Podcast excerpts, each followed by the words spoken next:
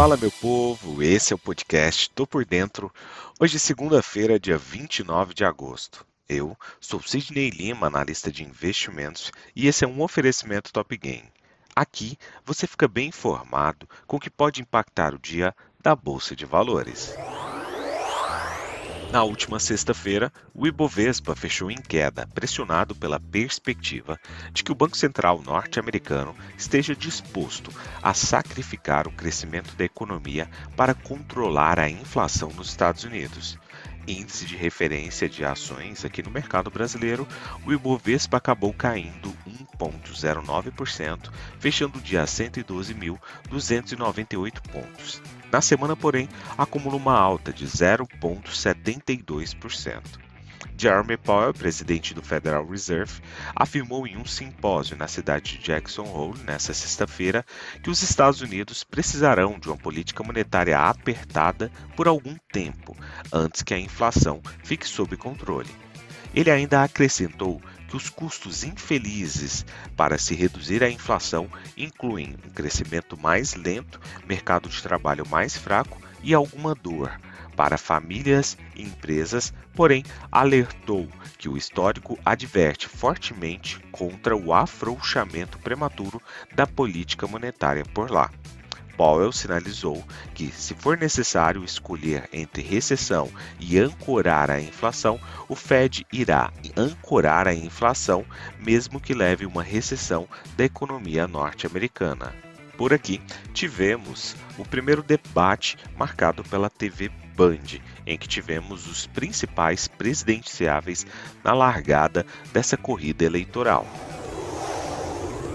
Nos Estados Unidos, os mercados de ações registraram uma queda forte. O fato de o Federal Reserve, o Fed, Banco Central norte-americano, ter reforçado seu compromisso de subir juros para conter a inflação acabou pressionando as ações. Entre os setores tecnologia e serviços de comunicação estiveram entre as maiores quedas, fazendo com que o Nasdaq caísse ainda mais. O índice Dow Jones fechou em uma queda de 3,03%, o S&P 500 cedeu 3,37% e o Nasdaq acabou caindo 3,94%.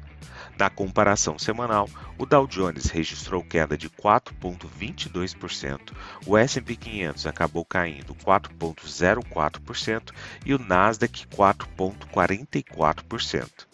Nessa sexta-feira, o índice Dow Jones perdeu pouco mais de mil pontos.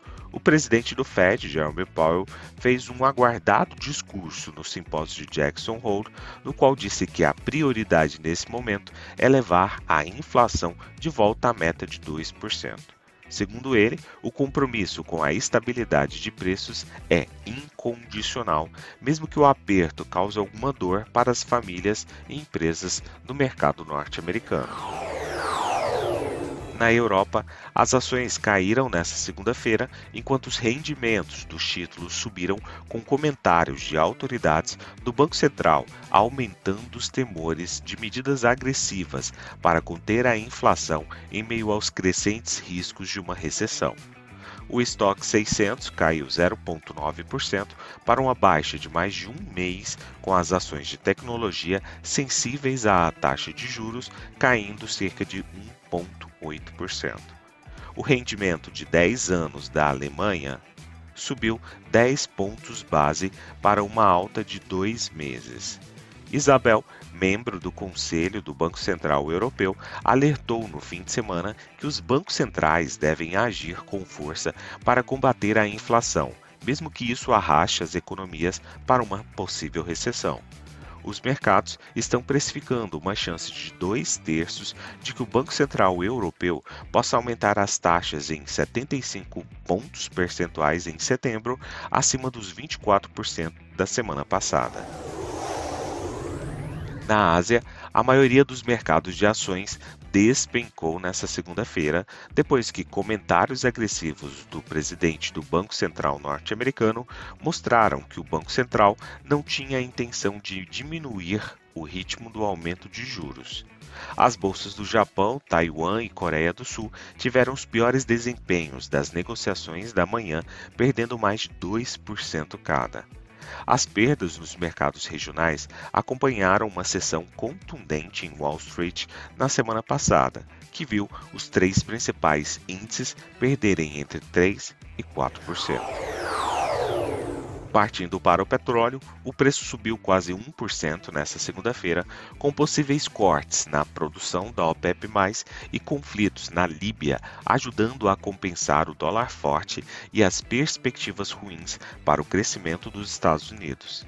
A Arábia Saudita, líder de fato da organização, dos países exportadores de petróleo, a OPEP, na semana passada levantou a possibilidade de cortes de produção, que fontes disseram que poderia coincidir com um aumento na oferta do Irã, caso este consiga um acordo nuclear com o Ocidente os preços do petróleo estão subindo na esperança de um corte de produção da OPEP e seus aliados para restaurar o equilíbrio do mercado em resposta ao renascimento do acordo nuclear do Irã. A OPEP+, composta pela OPEP, Rússia e produtores aliados se reúnem para definir a política em 5 de setembro.